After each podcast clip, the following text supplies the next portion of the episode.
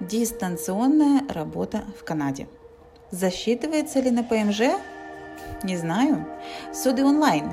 Новая реальность или временная мера? С марта 2020 года работа онлайн приобрела повсеместный масштаб и в связи с этим определение опыта работы в Канаде, а также требования к нему тоже претерпело значительные изменения.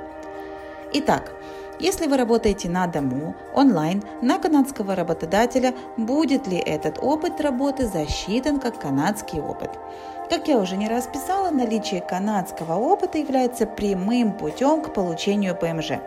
Как только вы обладаете одним годом опыта работы на канадского работодателя, вы можете получить приглашение от федеральных властей и подать на ПМЖ по системе экспресс-въезда.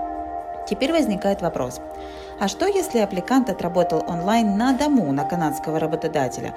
Будет ли этот опыт засчитываться как канадский опыт работы? Ответ – да при условии, что аппликант находился на территории Канады. Любой опыт, полученный онлайн в момент, когда человек находится за пределами Канады, не засчитывается. Обратите внимание, даже если вы работаете на канадского работодателя и улетели в бизнес-поездку, например, в Мексику, эти две недели опыта засчитываться вам не будут. А теперь немного информации о работе трибуналов и судебных заседаний в Канаде, онлайн или все-таки лично. Все апелляции в Министерстве иммиграции сейчас происходят онлайн.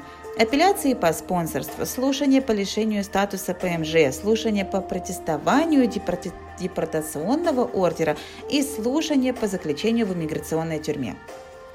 Все слушания по беженству происходят лично. Что касается гражданских судов, то во время пандемии они полностью перешли на онлайн-режим. На сегодняшний момент многие провинции возвращаются на рассмотрение дел с личным присутствием, но с некоторыми изменениями. Что именно меняется и почему? Вы всегда можете запросить провести судебное заседание онлайн или вживую. Если хотя бы одна сторона просит заседание вживую, суд будет происходить лично. Хорошо это или плохо, но вот несколько аргументов для онлайн-слушаний. Стоимость судебной комнаты заседаний очень высока, и обычно это ложится на плечи истцов или государства, если за слушание платит государство при наличии малоимущего аппликанта.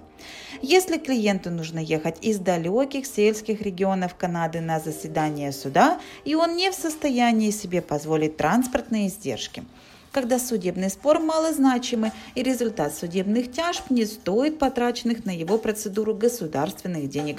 Например, вы оспариваете штраф в 200 долларов, но только его процедура рассмотрения вживую стоит казне 700 долларов.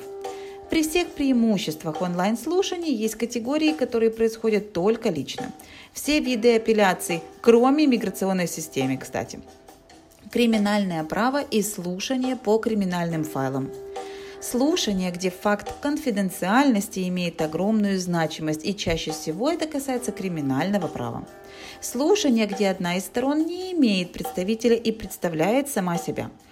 В тех случаях, когда нет доступа к онлайн-технологиям и оснащению – Каждый вправе решать для себя, что и как ему удобнее, но знать ваши права всегда полезно, а также понимать, что и когда вам будет удобнее.